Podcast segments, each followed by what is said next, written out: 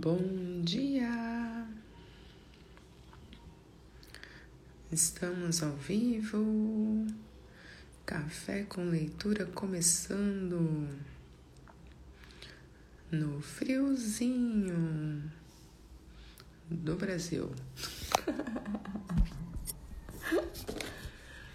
Bora lá, galera.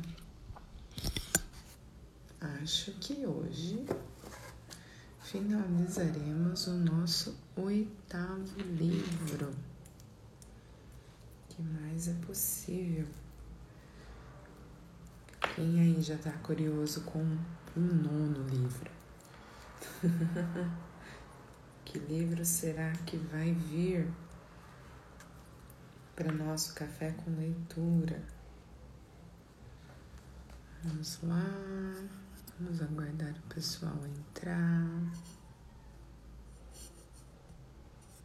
Pra gente começar mais esse dia geladinho.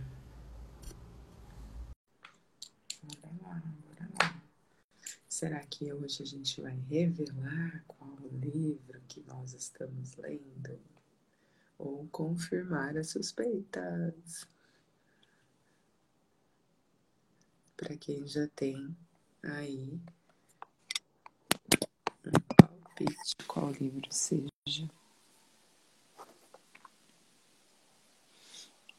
Vamos aguardar todo mundo entrar para a gente começar a nossa leitura.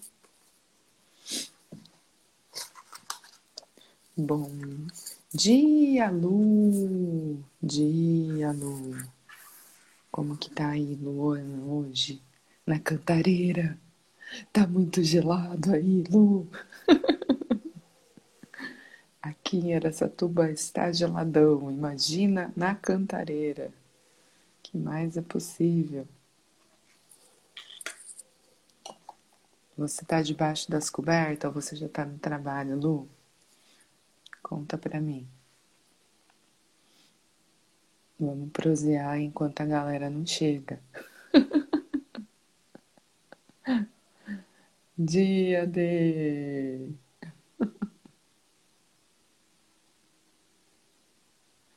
geladaço. É, que mais é possível? E aí, tá congelando, Batian? Não dá para mostrar nem os bastidores da situação da pessoa que tá do lado de fora. Não acredito que você foi para fora. Aqui a gente é faca na cadeira. Ai, todo mundo dormindo na sala. Putz.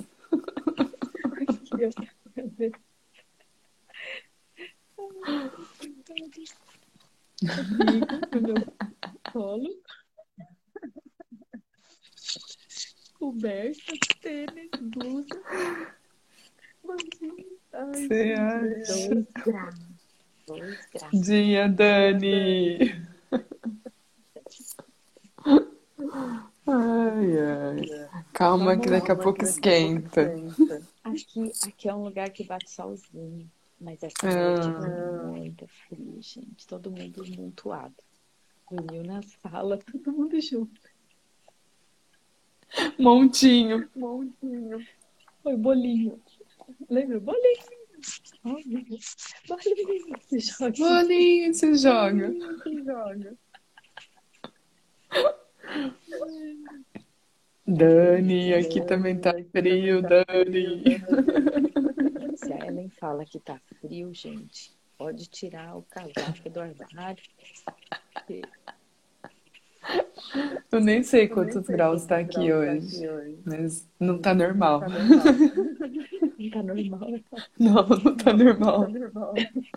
Eu até olhei assim pra ver se ia ter uma geadinha na grama, mas eu falei, gente, quantos graus precisa ter pra ter geada?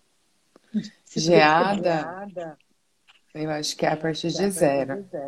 Nossa, Começa a aparecer os gelinhos. É que depende, eu acho que do lugar também. É, é, que aqui, é, eu acho que se mais pro, pro mato lá, pode ser que tenha. Deve ter. É. Eu não vou procurar, não. Deixa ela quieta. Ai, ai. Vocês estão me ouvindo bem ou com eco? Com eco. Eu tô te ouvindo bem. Tá, tá. põe pra mim põe só. Pra mim. Beleza. Beleza. Eu estou te ouvindo bem. Tô mandando aqui uns convites. Que tá embaixo das cobertas. Ah, deve estar tá todo mundo embaixo das cobertas ainda, gente. Vocês são guerreiros. Vocês estão embaixo da coberta, menina? Eu não. Eu não. Eu tô de pijama de frio, mas não tô com coberta. Tô só com cafezinho.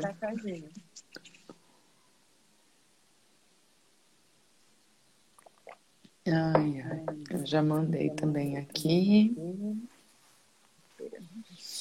Meninas que estão aqui, como seriam vocês compartilhar o último story com as, com as amigas? Com as amigas. Com as amigas. Tem novidade aí, galera. A luta no trabalho. Verdade, Lu. Lu, o que, que você faz, Lu? Onde você trabalha? Que você sempre entra cedinho, né? Conta pra gente. A Dani, mas a Dani trabalha em casa, né, Dani? Dani é, a Dani acho que é home office, né?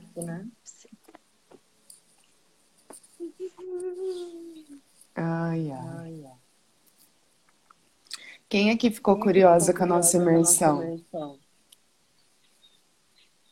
Não vi. Que, que você não viu, Dani? Não viu o que, Dani? Dani?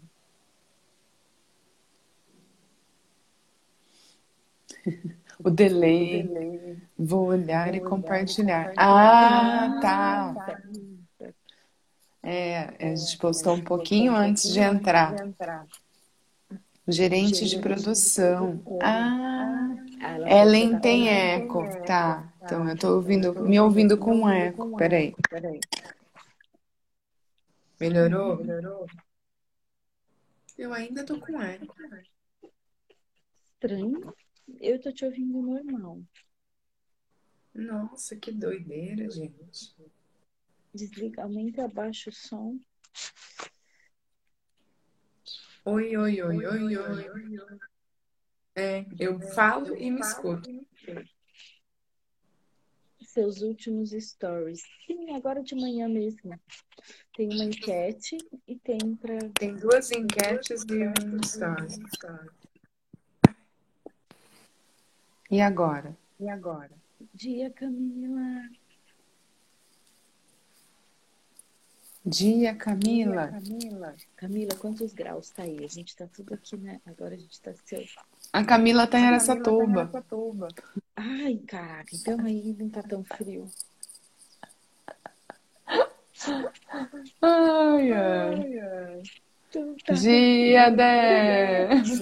Eu já sei que está 7 graus, porque eu vi o post dele agora de manhã. Dia 10, que tá 2.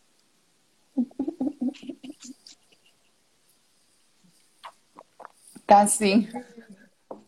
Não, frio tá, mas a gente não sabe quanto que tá aqui em Aracatuba, você sabe, Camis?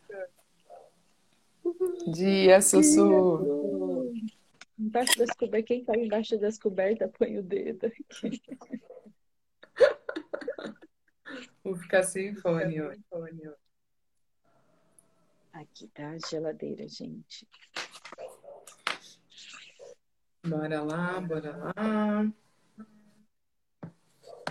Galera, acho que vamos terminar o livro hoje. Sim, já dei Nosso oitavo livro. Quem aí já tem uma ideia de que livro a gente está lendo? Quem aí foi fuçar para saber que livro que a gente está lendo? Tombei aqui, gente. Enrosquei a coberta. 8 graus nesse momento. Olha, tá 8 graus em Aracatuba. Ai, ai, ai. 8 graus em Aracatuba tá geando aí, né? Tá. Galera tá tirando a japona do armário. A bota. A bota os cachecol, gorro, luva. de Batian. As Batian, tadinha das Batian. As Batian tá tudo hibernando. Batian, Batian sofre nesse frio. Uhum. Sofre. Bora lá? Bora, queridos amigos. Vamos ver o que o filósofo e o jovem trazem agora para esse final. Quem aí tá curioso com, com, o final dessa, o final ou o recomeço, né, dessa amizade, né? Japona. Japona, tu é cringe. A gente aqui, eu sou cringe total, gente. Eu tô com a Japona aqui no colo. Ai. É que as mães das minhas amigas me chamam de Japona, porque eu sou grande. É Japona, de Japonona. Japona grande, Japa grande, Japa, Japona. Japa grande. Cadê a Japona? Cadê a Japona? A minha tá no colo esquentando, eu sou cringe. Ai, gente. Dia, Camila. Dia, Cami. Bora lá. Bora lá, gente. Mude o foco da vida. Então, o amor é uma tarefa a ser cumprida a dois? Essa frase não quer dizer absolutamente nada. O que essas duas pessoas conquistam afinal? A felicidade. Elas conseguem ser felizes. Uau! A resposta estava na ponta da língua? Todo mundo quer ser feliz.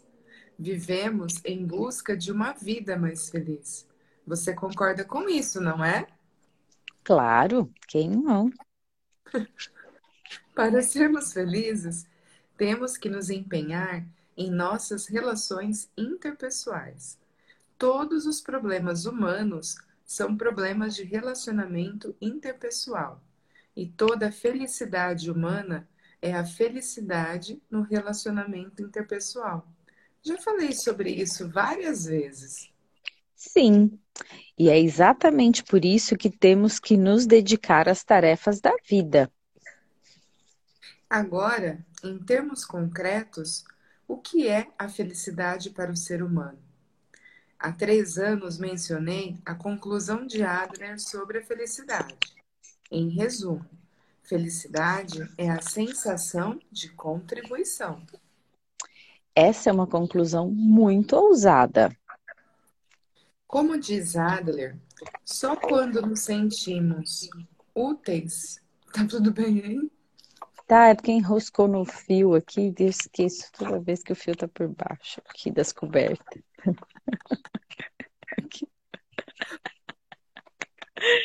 Tudo bem. Não. Como diz Adler, só quando nos sentimos úteis para alguém é que nos conscientizamos realmente do nosso valor.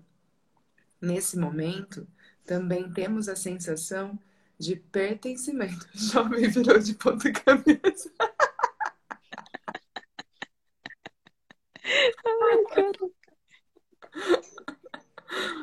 Ai, ai. De novo, nesse momento Bora lá. também temos a sensação de pertencimento, de que é bom estar aqui. Por outro lado, não temos como saber se nossa conduta é realmente útil. Mesmo que alguém diante de nós dê a impressão de estar feliz, em tese não é possível saber se é verdade. Isso nos leva ao termo sensação de contribuição. Tudo de que precisamos é a sensação subjetiva de ser útil para alguém. Não é necessário procurar outra razão. Tente encontrar a felicidade na sensação de contribuição. Tente encontrar alegria na sensação de contribuição. Nós nos conscientizamos de que somos úteis para alguém por meio de nossos relacionamentos profissionais e de nossa amizade. Se agirmos assim, a felicidade estará bem à nossa frente. Sim, entendo isso. Para ser sincero, o que você me apresenta agora é a teoria da felicidade mais simples e convincente que já encontrei. Por outro lado, é exatamente por isso que não consigo entender o raciocínio de que se pode ter uma vida feliz graças ao amor. Essa pode ser a razão. Então, por favor, pare por um momento e lembre-se da nossa conversa sobre a divisão do trabalho. A base da divisão do trabalho estava na minha felicidade, ou seja, no alto interesse. Em última análise, a minha felicidade, de fato, se conecta com a felicidade de outra pessoa. Estabelece-se uma relação de divisão do trabalho. Em resumo, há uma troca saudável. É disso que estamos falando. Sim, foi uma discussão bem interessante. Por outro lado, o que estabelece uma relação de amizade é a felicidade do outro. Temos total confiança no outro, sem buscar garantias nem compensações. Aqui não há a ideia de dar e receber. É por meio da atitude de acreditar e dar incondicionalmente que as relações de amizade acontecem. Deem e lhe será dado, certo? Sim, em outras palavras, ao buscar a minha felicidade, construímos relações de divisão do trabalho. E ao buscar a felicidade do outro, construímos relacionamentos de amizade. Então, o que é isso que buscamos e que permite o surgimento de relacionamentos amorosos? Acho que buscamos a felicidade da pessoa amada, a sua felicidade sublime. Não é isso. Opa, quer dizer então que amor é realmente egoísta, ou seja, diz respeito à minha felicidade? Também não é isso. Então, o que é? Mais do que a busca egoísta da minha felicidade ou dos votos pela sua felicidade, é a construção da felicidade de um nós inseparável. Isso é amor. Um nós inseparável? Sim. Defendemos o nós como sendo mais importante do que eu ou você. Mantemos essa ordem em todas as escolhas da vida. Não damos prioridade à felicidade do eu e não nos satisfazemos apenas com a felicidade do outro. Somente a felicidade de ambos, nós, tem significado. Essa é uma tarefa realizada a dois. Então, tem a ver com autointeresse e ao mesmo tempo com o interesse do outro? Não, não é autointeresse, nem o interesse do outro. O amor rejeita ambos. Por quê? Porque isso muda o foco da vida. O foco da vida? Desde o momento em que nascemos, contemplamos o mundo a partir do eu. Escutamos sons com o ouvido do eu e buscamos a felicidade do eu. Isso vale para todas as pessoas. Quando se conhece o verdadeiro amor, no entanto, o foco da vida do eu para o nós. Ele nos permite viver de acordo com diretrizes totalmente novas, que não são de alto interesse, muito menos do interesse do outro. Mas com isso, o eu não desapareceria no vazio? Realmente. Se encontrarmos uma vida feliz, o eu deve desaparecer no nada. O que você disse? Autossuficiência é se libertar do eu. Bem! O amor é uma tarefa cumprida a dois. Por meio do amor, duas pessoas conseguem ser felizes. Então, por que o amor se conecta à felicidade? Simples, porque o amor é a libertação do eu. Libertação do eu. Hum. Sim. Quando nascemos, em um primeiro momento, somos reis absolutos. Todos nós que todos que nos rodeiam se preocupam conosco, nos acalma, acalmam dia e noite, fornecem alimento e cuidam até mesmo de nossas excreções. Sempre que o eu sorri, o mundo também sorri. E quando eu chora, o mundo corre para ajudar. Na maioria das vezes, nossa situação é semelhante à de um ditador que reina na esfera doméstica. Hoje em dia é assim mesmo. Que poder avassalador, quase ditatorial. Qual é a fonte desse poder? Adler afirma que é a fragilidade. Ele diz que na infância controlamos os adultos por meio de nossa fragilidade. Como somos seres frágeis, as pessoas que nos rodeiam precisam nos ajudar. Exatamente. A fragilidade se torna uma arma muito poderosa em uma relação interpessoal. Essa foi uma descoberta crucial de Adler com base nos conhecimentos profundos que adquiriu na prática médica. Vamos usar a história de um menino como exemplo. Ele tinha medo do escuro. Toda noite, quando a mãe o colocava na cama, apagava a luz e saía do quarto. O garoto começava a chorar. A mãe logo aparecia para perguntar: Por que você está chorando? Então ele se acalmava e respondia baixinho: Porque está muito escuro.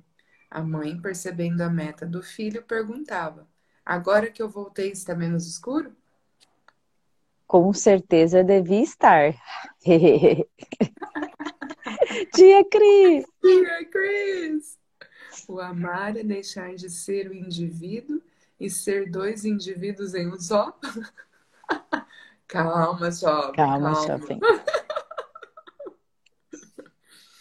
A escuridão em si não é o problema. O que o menino temia e queria evitar a todo custo era se separar da mãe.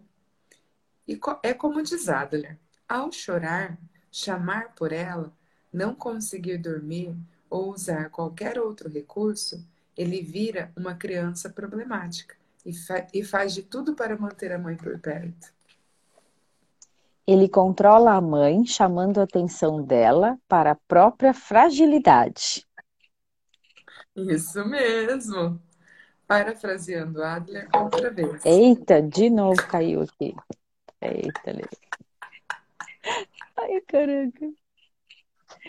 Ai, jovem. Bora lá. Houve uma época de ouro em que tudo o que queriam lhes era dado. Entre eles, há os que ainda acham que se chorarem bastante, protestarem bastante e se recusarem a cooperar, continuarão obtendo o que desejam.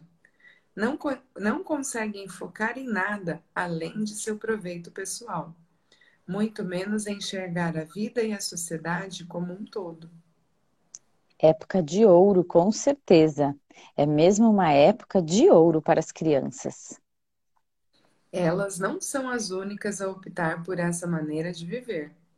Muitos adultos usam a própria fragilidade, algum infortúnio, dor ou trauma para planejar de que forma controlarão as outras pessoas. Peraí, a estratégia gente. Pode, não é que aconteceu um negócio aqui, um pássaro invadiu aqui.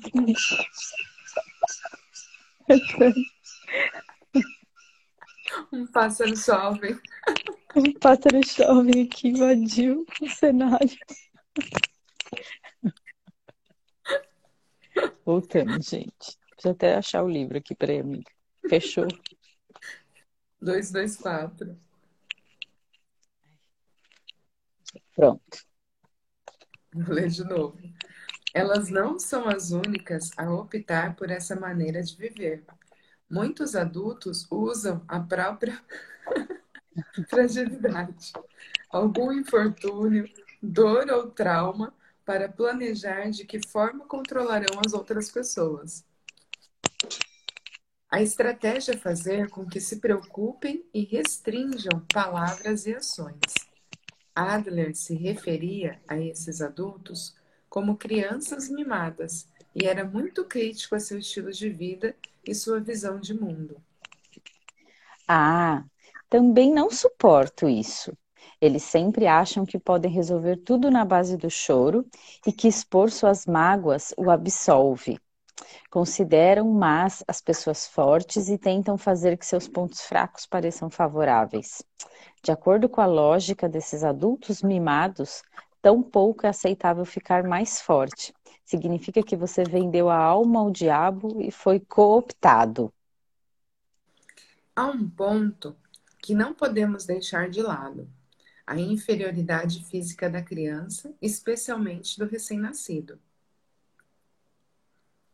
Recém-nascido. Em tese, as crianças são incapazes de ser autossuficientes. Elas controlam os adultos que as rodeiam por meio do choro, ou seja, chamando atenção para a própria fragilidade. Quando não conseguem que os adultos façam o que desejam, entram em desespero.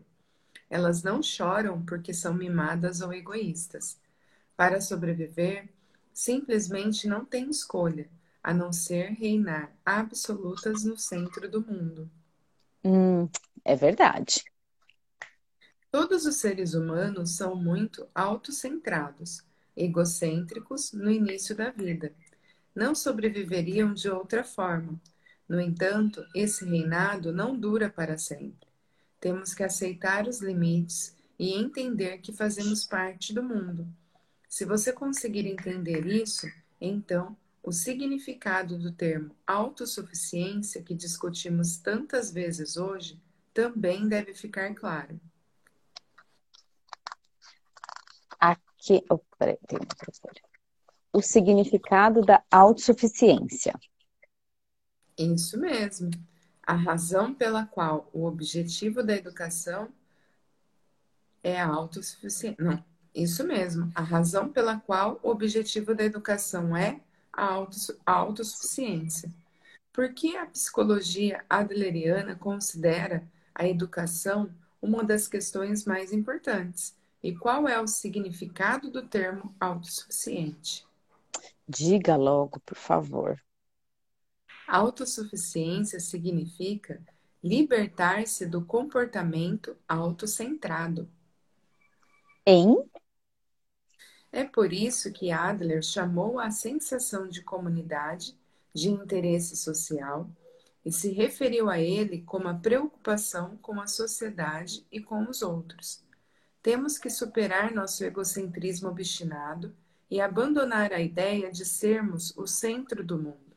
Temos que romper com o eu e com o estilo de vida de criança mimada. Então, ao abrir mão do egocentrismo, enfim alcançamos a autossuficiência? Sim, as pessoas podem mudar. Podemos adotar outro estilo de vida, outra visão de mundo. O amor pode mudar o foco da vida do eu para o nós. Por meio do amor, nos libertamos do eu, alcançamos a autossuficiência e de fato aceitamos o mundo. Aceitamos o mundo? Sim. Conhecer o amor e mudar o foco da vida para o nós, isso significa um novo início de vida. O nós que começa apenas com duas pessoas em algum momento ampliará seu alcance para toda a comunidade e a raça humana. Isso é a sensação de comunidade.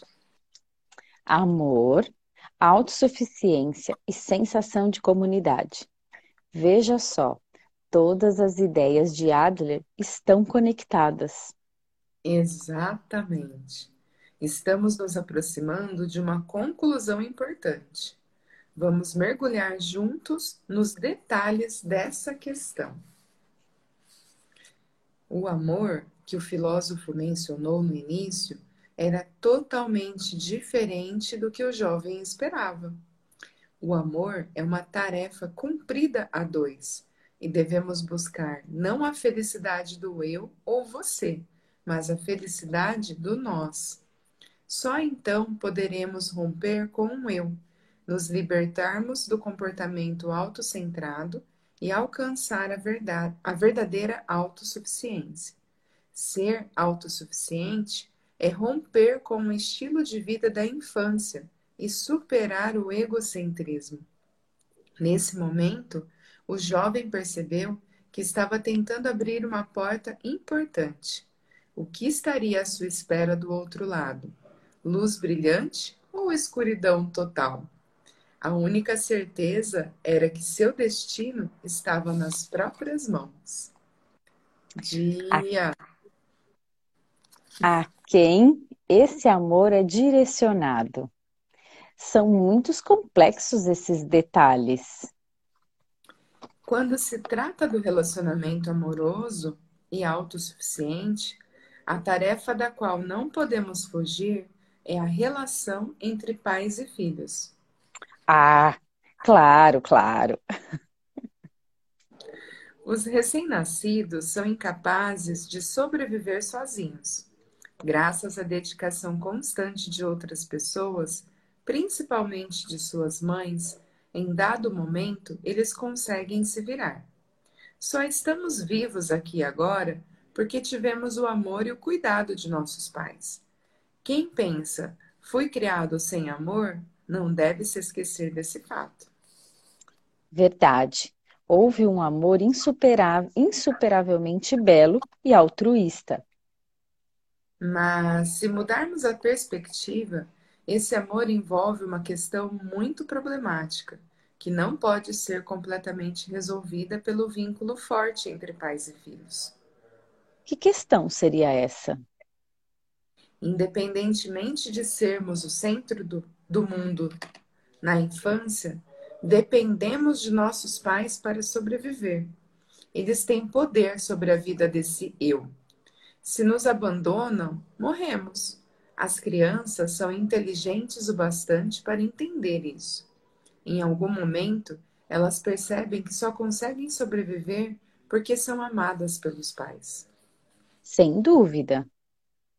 E é exatamente nesse momento que as crianças escolhem o estilo de vida que terão. Como é o mundo onde vivem? Que tipo de pessoas habitam esse mundo e que tipo de pessoas elas próprias são? as crianças. Elas escolhem a atitude que terão perante a vida. Entende o que isso significa? Não. Quando escolhemos o estilo de vida que queremos ter, a meta é basicamente descobrir. Só um momento, por favor. Temos uhum. ruídos no nosso ambiente.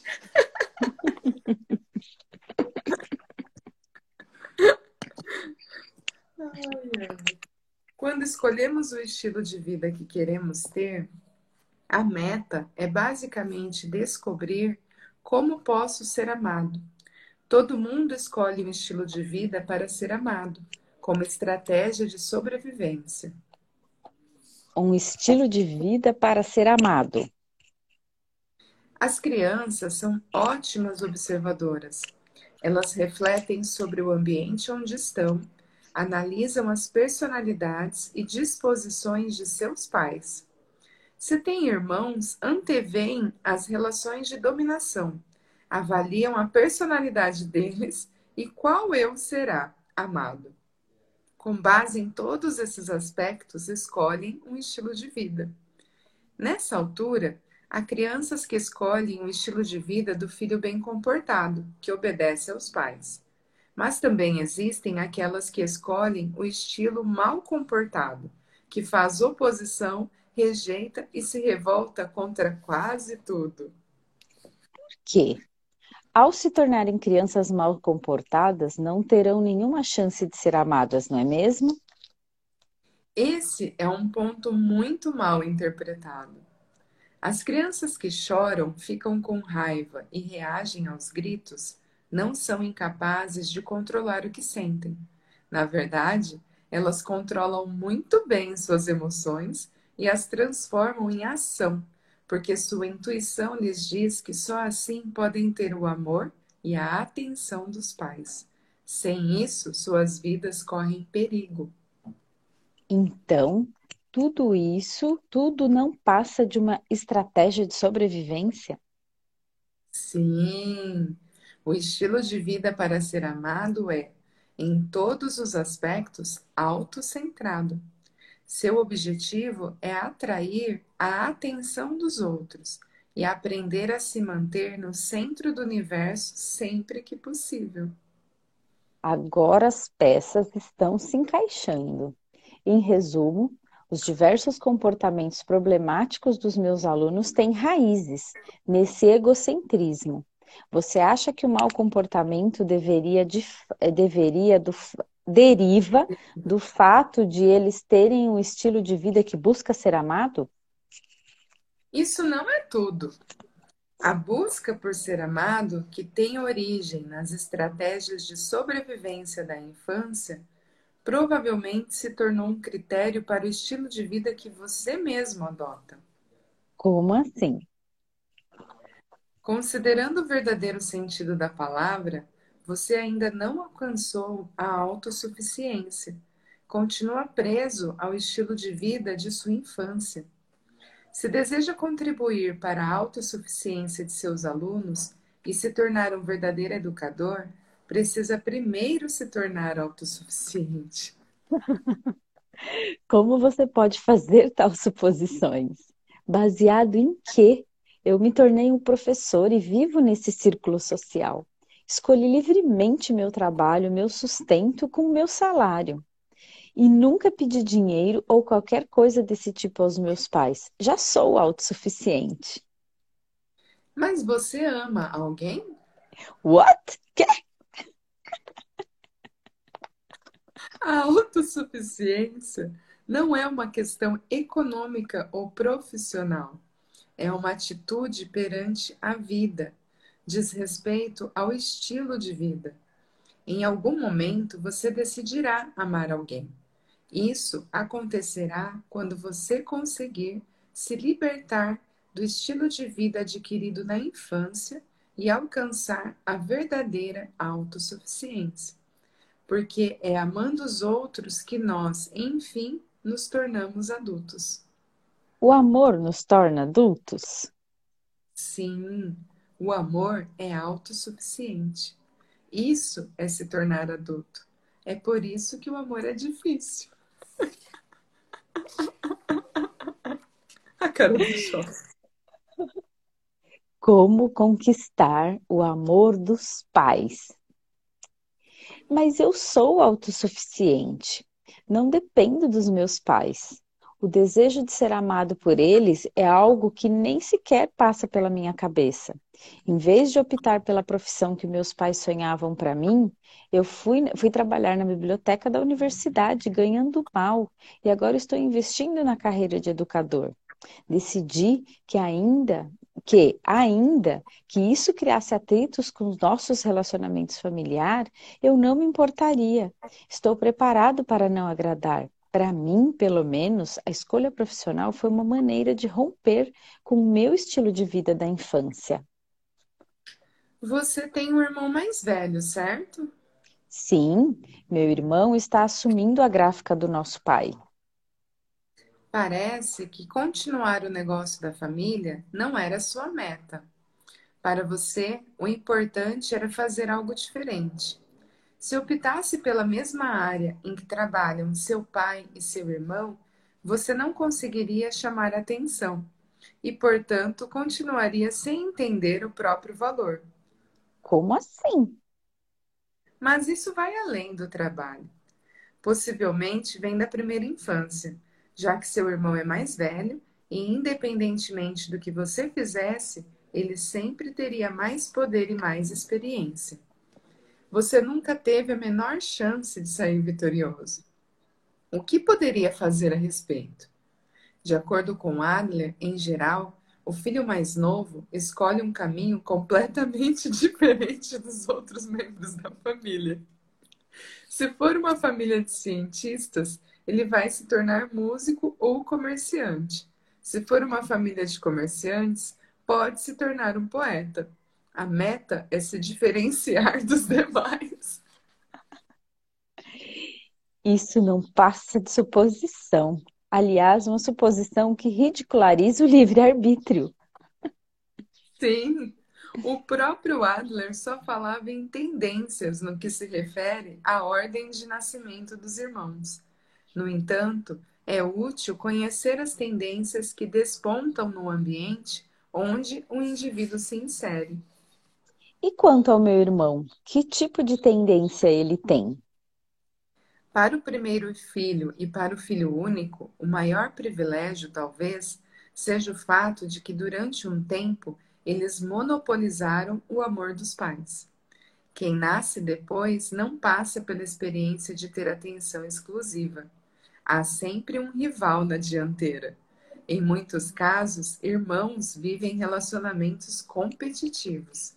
Quando nasce um irmão, o primogênito que até ali tinha monopolizado o amor dos pais, vê-se forçado a sair dessa posição. O primogênito que não souber lidar bem com esse revés alimentará a esperança de um dia recuperar seu lugar privilegiado. Adler refere-se a essa criança como uma adoradora do passado, alguém que cria um estilo de vida conservador e pessimista em relação ao futuro. Meu irmão certamente tem essa tendência. Nesse estilo de vida, a pessoa sabe a importância da força e da autoridade. Gosta de exercer seu poder e valoriza em excesso o respeito às regras. É um estilo de vida realmente conservador. No entanto, quando nasce um irmão ou irmã, o primogênito que já aprendeu sobre cooperação e ajuda tem mais chances de se transformar em um, um excelente líder. É como se reproduzisse a educação que recebeu dos pais, alegando-se, alegrando-se em cuidar de irmãos e aprendendo o significado da palavra contribuição. E o segundo filho? No meu caso, eu sou o segundo filho e também o caçula. Que tipo de tendências tem o segundo filho? E no meu caso, de ser o terceiro filho de quatro irmãs, André! André! Baixando barreiras, galera. Segundo Adler, o segundo filho típico é facilmente reconhecível.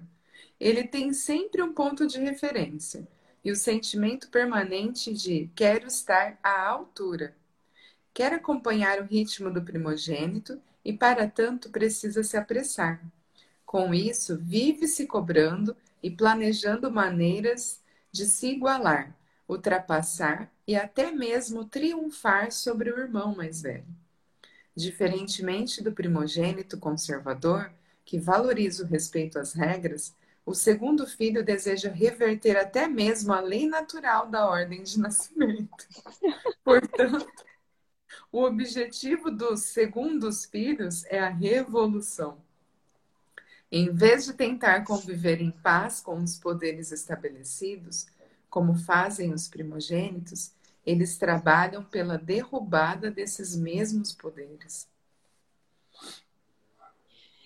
Está dizendo que tenho vocação para ser um revolucionário impetuoso? Não sei. Essa classificação é um mero auxílio à compreensão humana. Ela não determina nada realmente. E o filho único? Como não há rivais acima ou abaixo, ele consegue se manter no centro do poder? É verdade que o filho único não tem irmãos para virarem rivais. Nessa situação, os pais é que se tornam os rivais. A criança anseia tanto pelo poder da mãe que acaba vendo o pai como um adversário. Eita! Ela está em um ambiente propício ao desenvolvimento do chamado complexo materno. Essa é uma ideia bem freudiana, não é mesmo? Mas a questão que Adler considera mais problemática aqui é a situação de angústia psicológica vivida pela criança solitária. Angústia psicológica? Para começar, a criança é exposta à angústia de estar sempre preocupada com o irmão ou a irmã que vai nascer e ameaçará sua posição. Mais do que tudo, teme o nascimento de um novo príncipe ou uma nova princesa. Além disso, ela precisa ter cuidado com a covardia de seus pais. Como assim? Alguns casais, quando têm o primeiro filho, dizem a si mesmos: considerando a situação econômica e o trabalho que um filho dá, não podemos nos dar ao luxo de ter mais um. Assim, evitam aumentar a família, independentemente de sua real situação econômica. Ai, cacete. De acordo com... Olha o próximo parágrafo, amiga. De acordo com Adler, muitos casais são pessimistas e têm uma atitude covarde em relação à vida. Além disso, a ansiedade contamina o ambiente doméstico. Eles pressionam excessivamente o filho único e os fazem sofrer. Como ter mais de um filho era a norma na época de Adler, ele enfatizou muito esse ponto. Então, os pais não podem simplesmente se dedicar a amar aos filhos, certo? Certo. O amor infinito, muitas vezes, se transforma em ferramenta para controlar a criança. Todos os pais devem apoiar o objetivo da autossuficiência e investir na contribuição de relacionamentos equitativos com os filhos. E depois, independente da personalidade dos pais, só resta às crianças escolherem um estilo de vida que lhes permitam ser amadas. Exatamente. Entendo que, apesar da oposição de seus pais, você decidiu trabalhar como bibliotecário e agora escolheu o caminho da educação. Porém, isso não basta para dizer que você se tornou autossuficiente. Talvez, ao escolher um caminho diferente, você esteja tentando ganhar do seu irmão e capturar a atenção de seus pais. Talvez, ao obter sucesso nesse caminho diferente, você espere ser reconhecido por seu valor como ser humano. Talvez esteja tentando derrubar os poderes estabelecidos e assumir o trono. Se isso for verdade, e daí? Você está obcecado pela necessidade de aprovação. Só pensa em como pode ser amado e reconhecido pelas outras pessoas. Mesmo a carreira de educador, que parece ter sido uma escolha pessoal, pode representar o que os outros esperam de você, uma vida cujo objetivo é obter o reconhecimento alheio. Essa é a vida que eu escolhi como educador? Enquanto mantiver o estilo de vida da infância, não conseguirá eliminar essa possibilidade. Como pode ter certeza disso? Estou aqui sentado, escutando, enquanto você segue inventando coisas sobre os relacionamentos familiares de outras pessoas e até mesmo tentando me manipular como educador. ah, jovem, para deixar claro, não é com um emprego que se conquista a autossuficiência. De modo geral, vivemos controlados pelo amor de nossos pais. Escolhemos nosso estilo de vida em um momento no qual só almejamos o amor deles. Quando nos tornamos adultos, não deixamos de reforçar esse estilo de vida que busca ser amado. Para que o amor que recebemos não nos controle mais, a única saída é amar. Não espere ser amado, nem espere pelo destino. Ame alguém por vontade própria. É a única maneira. Eita, Lerê! Tia Camis! Tia Camis! Finalzinho do oitavo livro, Camis. As pessoas têm medo de amar. Você costuma reproduzir tudo, você costuma reduzir tudo a coragem, mas desta vez está tentando resolver pelo amor. Amor e coragem estão intimamente ligados. Você ainda não conhece o amor. Tem medo e dúvidas em relação a ele. Em consequência, está preso ao estilo de vida escolhido na infância. Você não tem coragem suficiente para mergulhar no amor. Eu tenho medo de amar? Segundo Fromm, quando se tem consciência do medo de não ser amado, o medo real, embora geralmente inconsciente, é o de amar. Depois ele afirma: amar é comprometer-se sem garantias, entregar-se completamente. O amor é um ato de fé, e quem tiver pouca fé também terá pouco amor. Por exemplo, quando sentimos ainda que minimamente que uma pessoa demonstra boa vontade em relação a nós, nos interessamos por ela e começamos a gostar dessa pessoa. É o tipo de coisa que acontece com frequência, não é mesmo? Sim, acontece. Não seria exagero dizer que a maioria dos casos amorosos começa assim. Essa é uma situação em que a pessoa obteve alguma garantia de ser amada, mesmo que não passe de um grande mal-entendido. Ela sente que há algum tipo de retribuição. Aquela pessoa provavelmente gosta de mim, ou eles provavelmente não rejeitarão minha aproximação. E é com base nessa garantia que podemos começar a amar mais intensamente. Por outro lado, o amor ao qual Fromm se refere não oferece qualquer garantia. Amamos independentemente do que a outra pessoa pensa de nós. Apenas nos lançamos no amor. Não se deve buscar garantias no amor. Correto. Por que as pessoas procuram garantias no amor? Você sabe a razão? Elas não querem se magoar ou ficar tristes. Acho que é por isso. Não. Na verdade, é exatamente isto que elas pensam. Que com certeza vão se magoar ou ficar tristes. Como?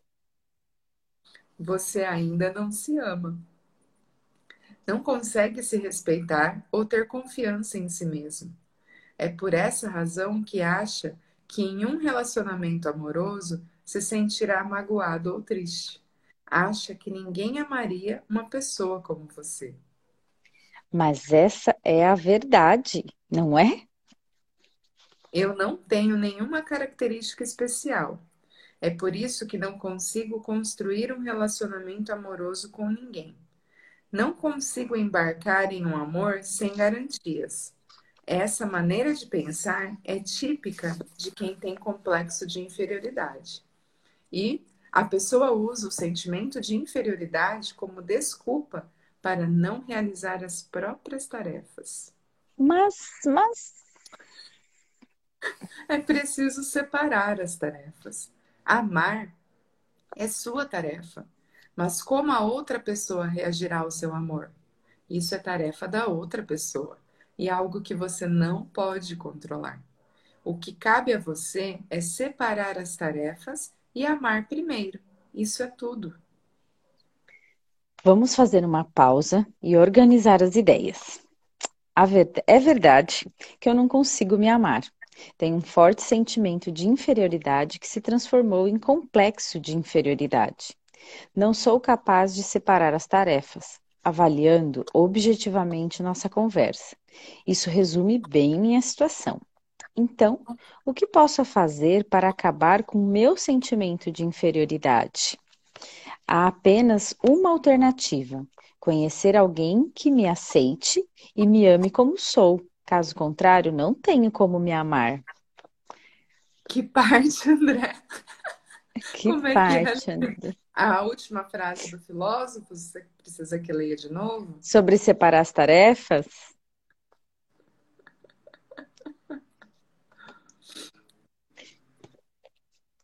André.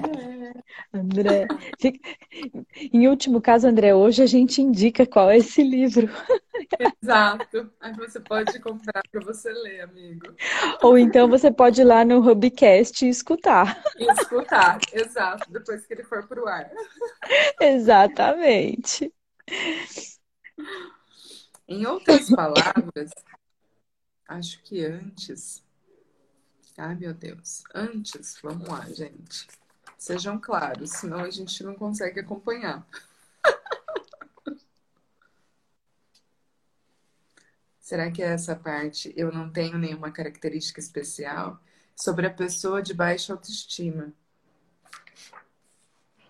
Tá, eu vou ler, eu vou ler a frase do filósofo desde a página 239 dele. Uhum. Entre aspas, ele escreveu assim: Eu não tenho nenhuma característica especial. É por isso que não consigo construir um relacionamento amoroso com ninguém. Não consigo embarcar em um amor sem garantias. Essa maneira de pensar é típica de quem tem complexo de inferioridade. A pessoa usa o sentimento de inferioridade como desculpa para não realizar as próprias tarefas. Mas é preciso separar as tarefas. Amar é sua tarefa, mas como a outra pessoa re reagirá ao seu amor? Isso é tarefa da outra pessoa e algo que você não pode controlar. O que cabe a você é separar as tarefas e amar primeiro. Isso é tudo. Então vamos lá, vamos fazer uma pausa para organizar as ideias. É verdade que eu não consigo me amar. Tenho um forte sentimento de inferioridade que se transformou em complexo de inferioridade. Não sou capaz de separar as tarefas, avaliando objetivamente nossa conversa. Isso resume bem a minha situação. Então, o que posso fazer para acabar com o meu sentimento de inferioridade? Há apenas uma alternativa: conhecer alguém que me aceite ou me ame como eu sou. Caso contrário, não tenho como me amar. Em outras palavras, a sua posição é: se você me amar, eu te amarei? Acho que sim, em poucas palavras. No final das contas, você só pensa: será que essa pessoa me ama? Parece que você está olhando para ela, mas vendo apenas a si mesmo. Se mantiver essa atitude, quem vai amar você? Se há alguém que pode responder a essa necessidade tão autocentrada, esse alguém seriam seus pais, porque o amor parental, especialmente o de mãe, é incondicional. Você acha que pode me tratar como uma criança? Veja bem, aquela época de ouro acabou. E o mundo não é sua mãe. Você deve avaliar objetivamente o estilo de vida da infância que mantém em segredo e recomeçar do zero. Não espere que apareça alguém para amar você. Estamos andando em círculos. Não existe uma pessoa destinada a você. Vamos dar mais um passo à frente, jovem. Hoje, no começo do dia, em nossa conversa sobre educação, citei duas coisas que não podem ser forçadas. Sim, respeito e amor. Isso mesmo. Mesmo que eu seja um ditador, não posso forçar as pessoas a me respeitarem. Só se estabelece uma relação de respeito quando se age respeitosamente primeiro. Essa é a única coisa que eu posso fazer, não importando como a outra pessoa vai reagir. Era disso que eu estava falando antes. Com o amor é a mesma coisa? Sim, o amor também não pode ser forçado. Você ainda não respondeu. Ai, você. Shopping. Você ainda não respondeu a minha pergunta principal. Sinto que quero amar alguém. Sendo muito sincero, apesar do medo de amar, sinto que preciso de um amor. Então, por que eu não, me orgulho, eu não mergulho no amor? Por que não conheci uma pessoa, essa pessoa crucial que devo amar? Como não tive sucesso em encontrar a parceira destinada a mim? Meu desejo de amar não se concretiza.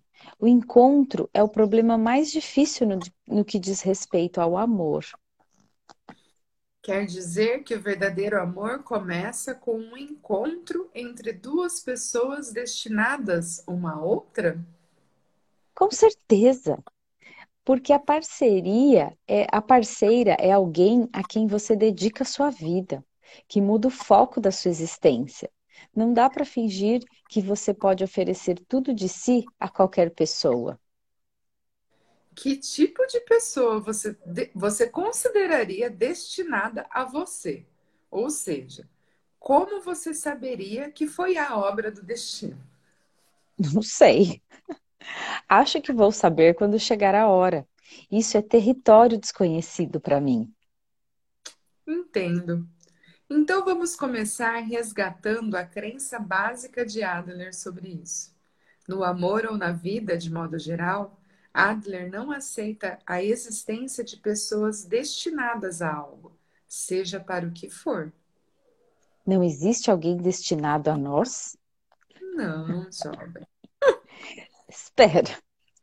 Essa é uma afirmação que não posso deixar passar.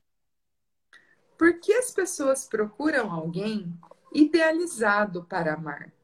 Por que criamos ilusões românticas em relação a nossos cônjuges? A razão, como Adler conclui, é esta: para eliminar todos os candidatos. Como assim eliminar os candidatos? As pessoas que, como você, lamentam não conseguir conhecer alguém, na verdade conhecem pessoas todos os dias. Tirando algumas circunstâncias raras, todo mundo conheceu alguém no ano passado. Você mesmo conheceu muita gente, não é verdade? Se você se refere a estar no mesmo lugar que outras pessoas. A questão é que transformar um mero encontro em algum tipo de relacionamento exige um pouco de coragem. Para ligar depois, enviar mensagens, esse tipo de coisa. Criar o um hub. De fato, isso requer não apenas certa coragem, mas a maior coragem de todas. O que fazemos quando perdemos a coragem de começar um relacionamento? Nós nos agarramos a fantasias sobre uma pessoa destinada a nós, exatamente como você está fazendo agora. Mesmo que muitas vezes a pessoa para amar esteja bem na nossa frente, inventamos mil razões para rejeitar cada possível candidata. Então pensamos, tem que haver uma parceira ideal, perfeita, destinada a mim.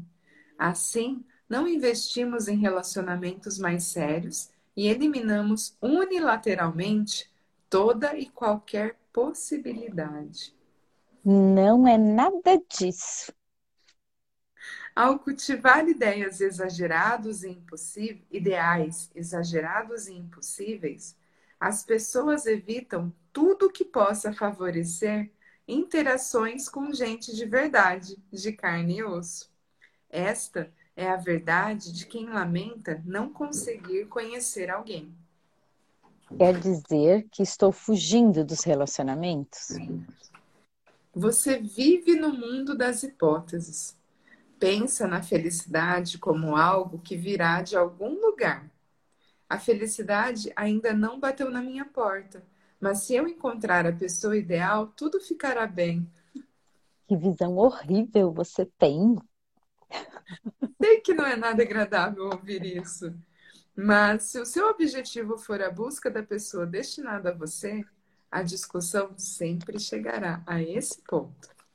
Uh, o amor é uma decisão ou uma escolha. Vamos nesta então. Se não há alguém destinado a cada um de nós, por que se casar? Casar significa escolher uma única pessoa em todo o mundo, não é? Obviamente, não se trata apenas de escolher levando em conta aparência, finanças e posição social. O casamento não é uma questão de escolher um alvo, é uma, uma escolha de estilo de vida. Escolher um estilo de vida? Então o alvo pode ser qualquer um? Em última análise, sim. Não confunda as coisas. Essa afirmação é inaceitável. Admito que é uma visão polêmica, mas somos capazes de amar qualquer pessoa. Se fosse assim, você poderia simplesmente sair de casa, encontrar uma mulher na rua e se apaixonar por ela, até mesmo se casar com ela, sem ter a menor ideia de quem ela é ou de onde vem. Se essa for a minha decisão. Como assim? Muitos acham que foi o destino que colocou aquela pessoa no seu caminho e decidem se casar por conta dessa intuição. Mas ninguém define previamente o destino. O que acontece é que a pessoa decidiu acreditar que foi o destino. Como observou Fromm, amar alguém não é apenas uma emoção intensa, é também uma decisão, um julgamento, uma promessa. Não importa como o encontro acontece. Se a pessoa decide construir o amor real a partir desse encontro e abraça a tarefa a ser cumprida por duas pessoas, o amor é possível com qualquer parceiro. Você não percebe que está fazendo pouco caso do meu próprio casamento? Está dizendo que sua esposa não estava destinada a você e que poderia ter se casado com qualquer outra mulher? Afirmaria isso diante da sua família? Se a resposta for sim, então você é um nihilista radical. Não é nihilismo, é realismo. A psicologia adleriana nega todo tipo de determinismo e rejeita o fatalismo. Não há ninguém enviado pelo destino. Não devemos esperar que essa pessoa idealizada apareça, e nada mudará pelo fato de termos esperado. Não pretendo ceder nesse ponto. No entanto, ao analisar os anos que passamos ao lado de nossas parceiras, é possível sentir que havia alguma coisa destinada. O destino, nesse caso, não é algo pré-determinado, nem que desaba sobre nós por acaso. Foi construído pelo esforço de duas pessoas. O que quer dizer com isso? Tenho certeza de que você já entendeu. O destino é algo que você mesmo cria. Oh, não! Oh, não! Não é possível! Ai, jovem cabeçudo.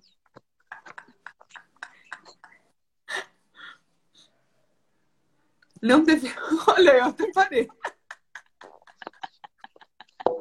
Oh, jovem. Não Desse jeito o livro não acaba nunca, né? Pelo amor de Deus, jovem. Não Caindo tijoladas, né? O jovem. Uma corda, né? Não devemos nos tornar escravos do destino. Ao contrário, devemos ser os donos de nossos destinos. Em vez de procurar alguém enviado pelo acaso, construímos relacionamentos que podem ser encarados como destinados a acontecer. Em termos concretos, o que você recomenda que a gente faça? Que dancemos!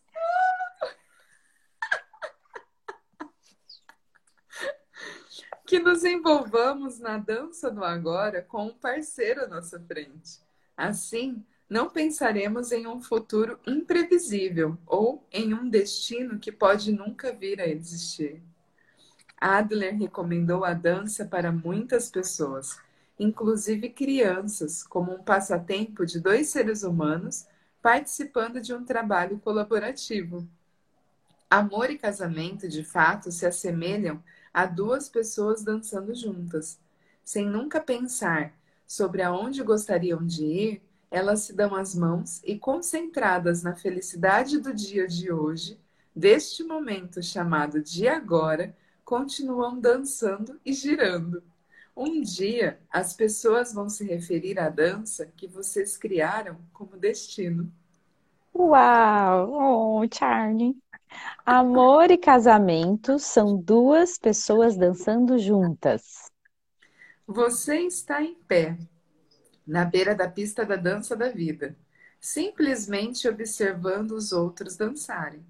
Presume que ninguém dançaria com alguém como você, enquanto espera impacientemente que a pessoa idealizada lhe estenda a mão.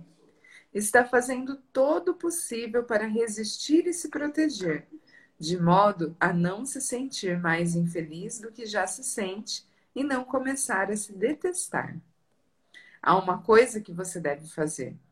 Pegue a mão da pessoa ao seu lado e tente dançar da melhor forma que puder no momento.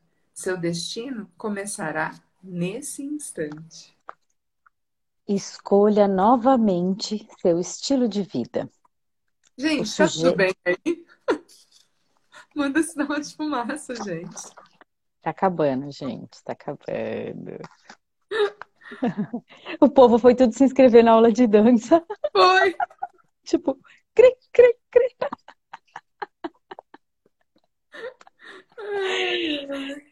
O sujeito, o, o Jonathan, nosso amigo dançarino, estava aí, ele ia confirmar ele essa informação. Entrou, é, mas acho que é. é. O sujeito observando na beira da pista de dança, essa é boa. Como sempre, você trata as pessoas como se fossem trapos velhos. A questão é que eu tentei dançar, juro que tentei. Quero dizer, eu tive alguém que poderia ser chamado de meu amor. Com certeza você teve. Mas não era o tipo de relação que viraria um casamento. Nós estávamos juntos para nos amarmos. Queríamos não... apenas não estávamos juntos para nos amarmos. Queríamos apenas poder dizer que éramos namorados. Sabíamos muito bem que tinha data de validade. Nunca falamos sobre um futuro a dois, a dois, muito menos sobre casarmos. Foi passageiro. É comum esse tipo de relacionamento na juventude. Desde o início, pensei nela como uma concessão de e disse a mim mesmo: tenho que tenho várias queixas, mas não estou na posição de sonhar mais alto. Com ela vou viver dentro das minhas possibilidades. Acho que ela me escolheu pela mesma razão. Refletindo sobre isso agora, é um modo de pensar bem constrangedor. Mesmo que fosse verdade, que eu não podia sonhar mais alto. É muito positivo você ter conseguido encarar esse sentimento. Quero perguntar uma coisa. O que levou você a decidir se casar? Não existe essa história de pessoa destinada a alguém e não se pode adivinhar o futuro. Há sempre a possibilidade de aparecer alguém mais atraente. Se você se casar, essa possibilidade desaparece. Mas como é que nós, ou melhor, você resolveu se casar com essa pessoa e não com outra? Eu queria ser feliz. Não entendi. Pensei que se eu amasse essa pessoa, poderia ser mais feliz. Em retrospecto, percebo que a ideia era buscar uma felicidade a dois, algo além da minha felicidade. Na época, eu não sabia nada sobre Adler e nunca tinha pensado seriamente sobre amor e casamento. Eu só queria ser feliz. Eu também. Todo mundo fica junto, né? fica junto na esperança de ser feliz. Mas isso é diferente de se casar. Mas a sua esperança não era a de ser feliz, era? Você apenas desejava que tudo fosse mais fácil. Não entendi. A expectativa por uma relação amorosa Ai, não cara. é algo fácil. Enrosca toda vez, calma. A expectativa por uma relação amorosa não é algo fácil. A responsabilidade que se deve assumir é grande, sem contar as tristezas e dificuldades imprevisíveis que podem advir. Será que diante disso ainda é possível amar?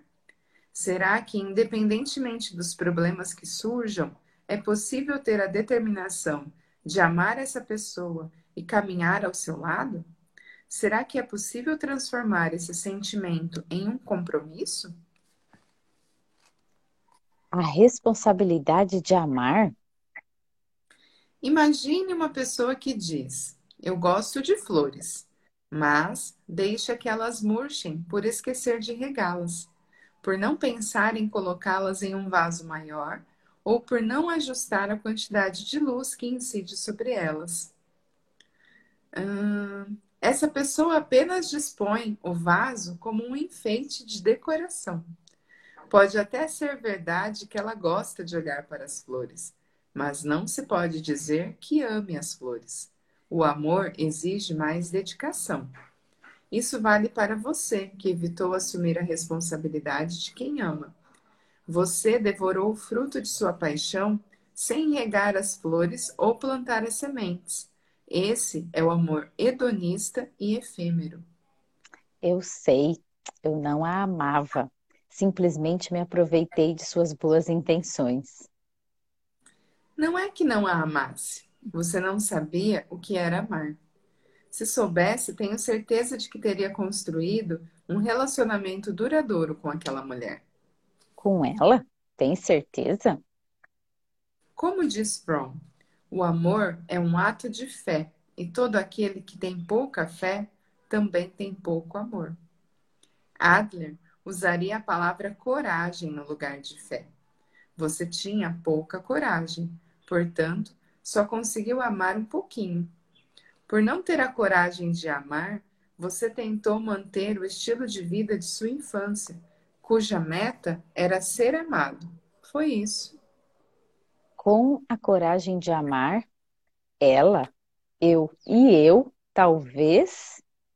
Sim, com a coragem de amar, ou seja, a coragem de ser feliz. Você está dizendo que se eu tivesse sido corajoso na época, poderia tê-la amado e enfrentado a tarefa e a ser cumprida a dois? E teria alcançado a autossuficiência. Não, não, não entendo isso. É porque tudo se resume ao amor? O amor é realmente a única maneira de encontrarmos a felicidade? O amor é tudo. A pessoa que almeja uma vida fácil ou que procura o caminho mais simples pode encontrar prazeres fugazes, mas não conseguirá ser feliz de verdade. Somente quando amamos outra pessoa é que nos libertamos do comportamento autocentrado. Somente quando amamos outra pessoa é que nos tornamos autossuficientes. Somente quando amamos outra pessoa é que alcançamos a sensação de comunidade.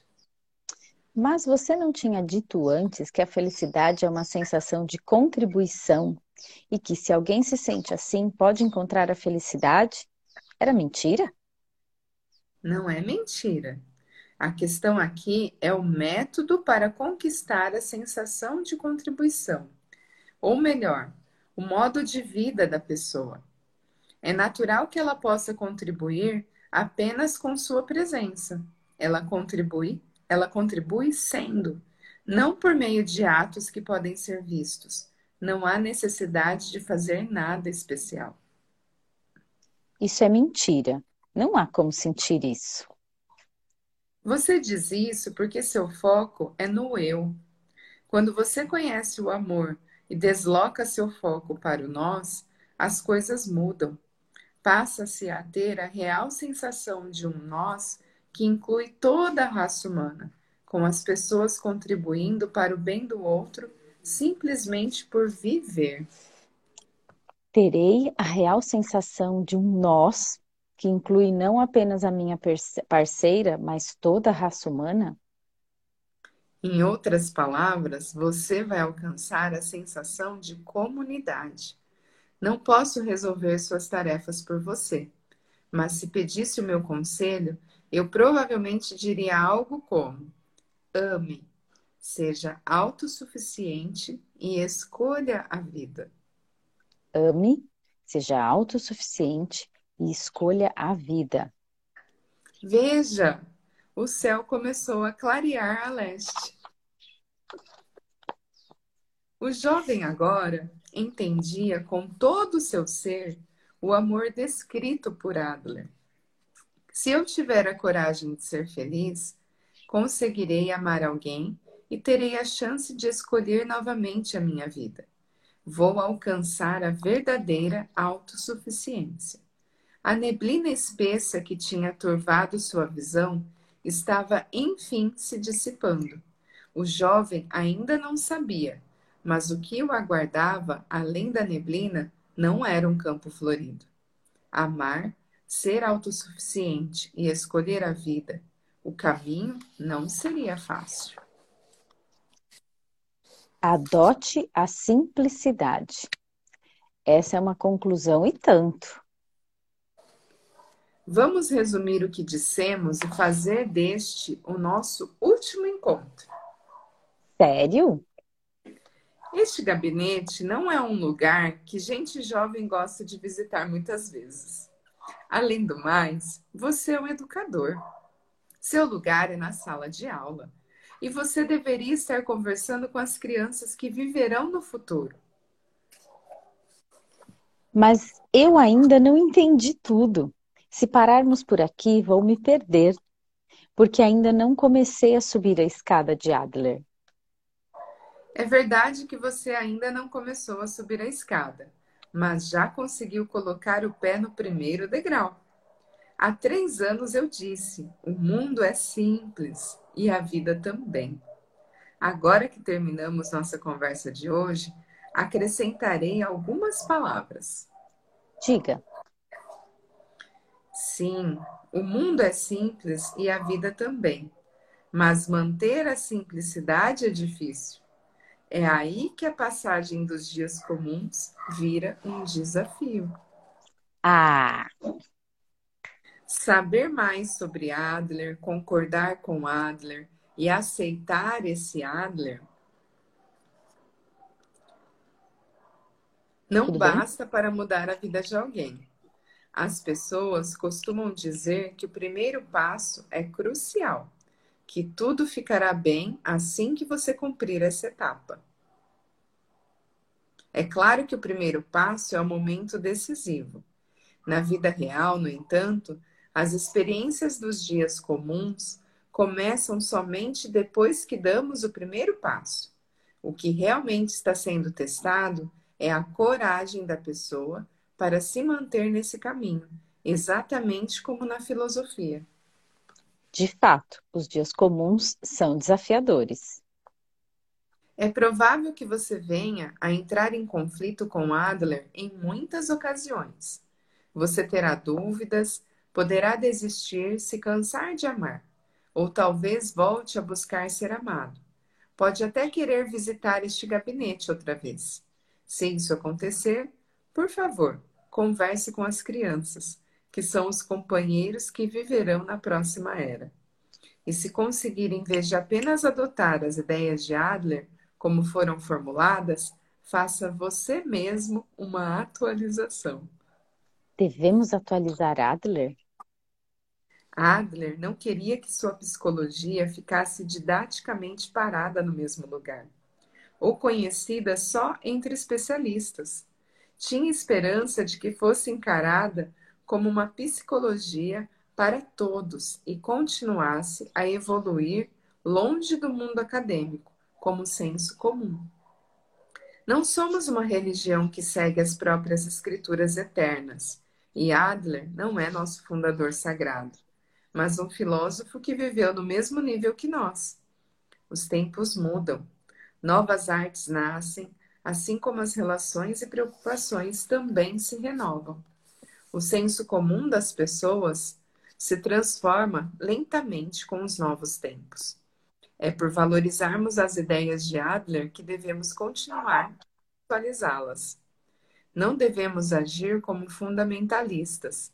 Essa é a missão confiada aos seres humanos que viverão na nova era aos amigos que viverão na nova era. E você, o que vai fazer daqui em diante? Imagino que outros jovens que ouvirem falar de mim aparecerão aqui, porque os tempos mudam, mas as preocupações das pessoas continuam as mesmas. Por favor, não se esqueça: nosso tempo é limitado. Por isso, todos os relacionamentos interpessoais existem sob a égide da despedida. Este não é um termo nihilista. A realidade é que nos encontramos para podermos partir. Sem dúvida. Mas há uma coisa que podemos fazer: dedicar nossos esforços de maneira contínua em todos os encontros e relações interpessoais para tornar a despedida a melhor possível. Isso é tudo nossos esforços contínuos para melhor para melhor despedida possível. Sim, de modo que quando o dia da despedida tenhamos convicção de que conhecer essa pessoa e conviver com ela não foi um erro. Isso vale para os relacionamentos com os alunos, com os pais ou com a pessoa que amamos. Se, por exemplo, o relacionamento com seus pais, com um aluno ou um amigo acabasse de repente, você seria capaz de aceitar esse fato como a melhor despedida possível? Não, isso é tão então, você não tem escolha, a não ser começar a construir agora o tipo de relacionamento que faria você se sentir dessa maneira. Esse é o significado de viver intensamente no aqui e agora. Não seria tarde demais se eu começasse agora? Nunca é tarde demais. Mas leva um tempo para colocar as ideias de Adler em prática. Você mesmo me disse, a pessoa precisa da metade do número de anos já vividos. Sim, mas essa é a visão de um pesquisador adleriano. O próprio Adler disse algo totalmente diferente a respeito disso. O que ele disse? Em resposta à pergunta, existe um limite de tempo para uma pessoa mudar? Adler respondeu que sim, com certeza. E então, com um sorriso malicioso, acrescentou: até a véspera de seu encontro com o Criador.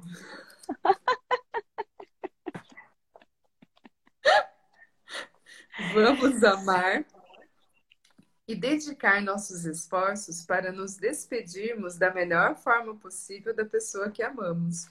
Não há necessidade de nos preocuparmos com limite de tempo ou algo assim. Você acha que isso está ao meu alcance? Dedicar esforços contínuos? Claro. Desde que nos conhecemos, há três anos, nos dedicamos a isso. Agora estamos nos aproximando da melhor despedida possível. Não devemos nos arrepender de nada desse tempo juntos. Não mesmo. Estou orgulhoso de conquistar, de conseguir me despedir, me sentindo tão revigorado. Para mim, você é o melhor amigo possível. Muito obrigado. Também sou grato. É muito bom ouvir isso, mas não sei se sou digno de suas palavras.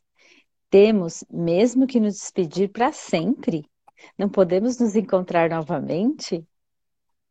Trata-se da sua independência e sua autossuficiência como amante da sabedoria, ou seja, como filósofo. Eu não disse isso há três anos? As respostas não são algo que se recebe de outra pessoa chega-se a elas por conta própria. Você está pronto para fazer isso? Para me tornar independente de você? Hoje tenho grandes expectativas. Seus alunos se formarão na escola, amarão alguém algum dia, alcançarão a autossuficiência e se tornarão adultos. Um dia haverá dezenas, até centenas deles, e quem sabe os tempos finalmente alcancem Adler. É exatamente esse objetivo que eu tinha há três anos quando comecei meu caminho como educador. Só você construirá esse futuro, não há dúvida. Você não pode antever o futuro porque as possibilidades são infinitas. É precisamente por isso que podemos ser os donos dos nossos destinos. Verdade. Eu não consigo ver nada do meu futuro, absolutamente nada, o que não deixa de ser estimulante. Nunca aceitei discípulos e em todas as nossas interações tive o maior cuidado para não pensar em você como um. Mas agora que transmiti a você tudo o que precisava ser transmitido, tenho a sensação de que, enfim, entendi alguma coisa. E o que seria? Minha busca não é de discípulos ou sucessores, mas de um parceiro de corrida. É provável que você me encoraje ao longo do meu caminho, como um parceiro de corrida insubstituível, que defende os mesmos ideais que eu. Uh! Respira. Respira. de agora em diante, onde quer Onde que quer você, que você esteja, esteja, tenho tenho certeza. certeza de que continuarei a sentir sua presença. Sim, conte comigo.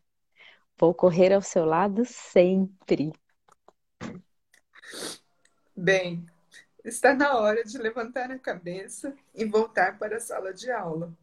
Os alunos estão esperando. Uma nova era aguarda todos vocês. O gabinete do filósofo, isolado no mundo do mundo exterior. Ao sair por essa porta, o caos me espreita. Ruído, discórdia e a vida cotidiana me aguardam. O mundo é simples e a vida também. Mas manter a simplicidade é difícil. É aí que a passagem dos dias comuns vira um desafio. É verdade, não há outra maneira de fazer isso. De qualquer forma, vou me lançar no caos novamente, porque meus companheiros e meus alunos estão mergulhados em um grande caos. E porque esse lugar, e porque esse é o lugar onde vivo. O jovem respirou fundo e, com ar determinado, abriu a porta. Ai, caraca. Ah, gente, olha aqui, eu vou ler só o finalzinho aqui do pós-fácil. Esse volume é a continuação do livro que a gente leu, A Coragem de Não Agradar. Esse livro foi escrito em 2013 por Ishiro Kishimi e eles de início não planejavam uma continuação.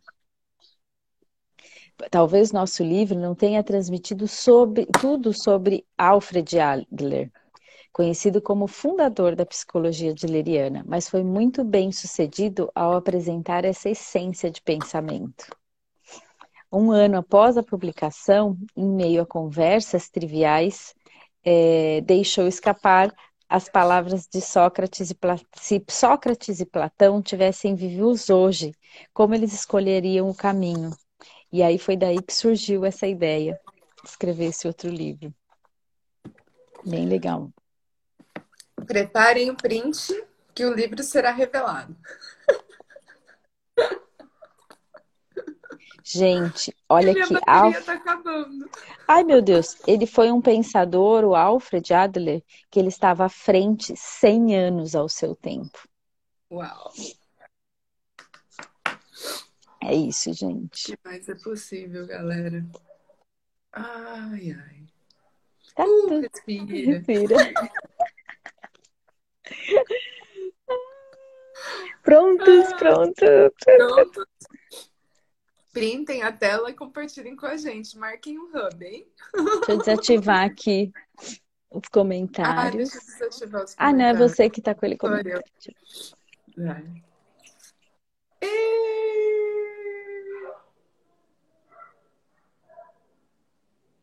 Falem pra gente quando tiverem tirado. Tipo, a gente vai ficar aqui, né? Eternamente. Tipo, a gente não vai fechar a porta, né? Vamos ficar aqui. Não. Ai, que delícia, gente. Ai, gente. Alguém tirou um print? Avisa aqui pra gente, por favor.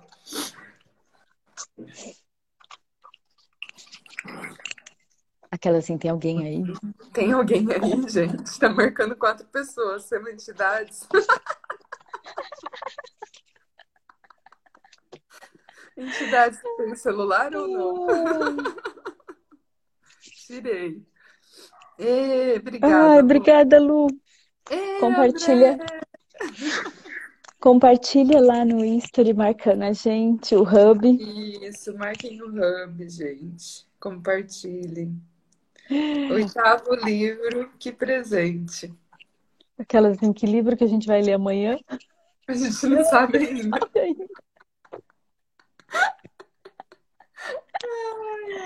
Ai, como pode ser mais Muita gratidão, divertido, gente. Muita gratidão. Gratidão, Dê. Ai, amiga. Agora eu posso confessar, esse fone de ouvido dói muito a minha orelha, gente. Como esses jovens aguentam esse fone de ouvido, Jesus? Só tô segurando que tá um frio da peste ainda. Nem o sol tá esquentando, galera, mas é isso. Como a gente Ei. pode ter mais disso? É, a gente tem um momento presente aqui agora. Eu acho que o final da leitura trouxe mais daquilo que eu e a Ellen já acessamos de alguma forma, né? Sim. Contribuição, conexão e, e esse deixar ir, né? Sem essa É criação, expectativa. né? E criação, né? É a gente que, que cria os nossos dias, a nossa vida. E o que a gente escolhe é, é o que é. Não tem destino, não tem nada disso. Nós somos os responsáveis por tudo isso. Você foi colocada no meu destino, Ellen. Uh, Uh! só que não. Eu Não, escolhi escolha. escolha. com você. Só isso. Escolha, escolha diária. Isso é com tudo, gente. A gente escolhe tudo. tudo o tempo todo. Então, para a galera que está aqui, que fica com essa questão de relacionamentos, faz um, um exercício que o jovem fez, de voltar para trás e perceber se realmente escolheu. Sim, tudo bem, porque a gente pode escolher de novo, né? exato. Tá todo mundo na pista. Todo mundo na Todo pista. mundo na pista, galera. Se vo- se Na você mão não de quem vocês escolhem pegar para dançar? É isso. Essa é a questão. Só que tem que ir lá e pegar. E se não pegar, rolar a sabe? dança, Tem vai que pegar outra. pegar. Exato. Se não estiver fluindo o ritmo, no mesmo ritmo, pega outro. Pega outro. E tá tudo bem. Ai, Adler, querido, nós vamos continuar Nossa, fuçando a sua Adler. vida. Sim, com certeza. Ele achou duas parceiras de caminhada. E é isso. Que contribuição a gente pode ser para que a mensagem do Adler chegue para mais pessoas, mas atualizando para a nossa realidade? Eu acho que esse é o convite do Adler, né? Não E deixar olha, a essência da mensagem dele se perca. e olha a doideira, o filósofo no final foi super contribuído, porque ele achava ainda que tinha que ter um discípulo, e não, ele só queria um parceiro de caminhada. E é isso, aí matou a pau, né? Matou a pau. Lembra, gente, nossa, hashtag você não tem que ser forte, a gente não tá sozinho. Não, Não tá, nunca. não. Só se você escolher ficar sozinho. Como jovem, ai, jovem. Ó, ó. É É isso. isso, parceira de dança. Parceiro de Porque o dança. movimento é Hashtag sexy. até sexo.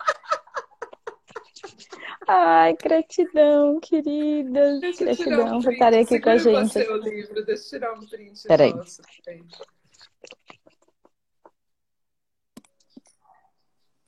Foi.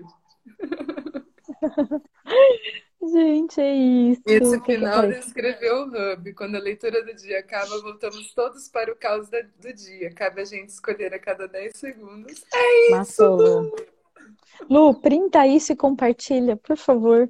por favor, gente. Parceira filósofa de caminhada ou parceira jovem, todos somos jovens, todos somos Todos somos filósofos. jovens e todos somos filósofos, gente. E a gente escolhe como é um dos dois a cada 10 segundos. É isso. Exato, é isso. É isso, Lu. Agora vamos, vamos seguir a energia para ver o próximo livro. Vamos vai- abrir a porta agora. Literalmente. Aqui. Aqui eu vou abrir, vai sair todo mundo, todo mundo trancado dentro de casa, né? O povo doido vir pro sol. Eu vou abrir as portas da esperança pra galera. É isso. Gente, é isso. Como podemos ser mais Grato. o que a gente quiser, o que a gente quiser. O que a gente Seja. escolher, né? Gratidão. Até amanhã. Às oito. Com livro novo. Com livro novo. Nono livro, gente. Saindo em três, dois, um. Ai, Tchau. Tchau, até amanhã, amanhã. Tá até, até amanhã.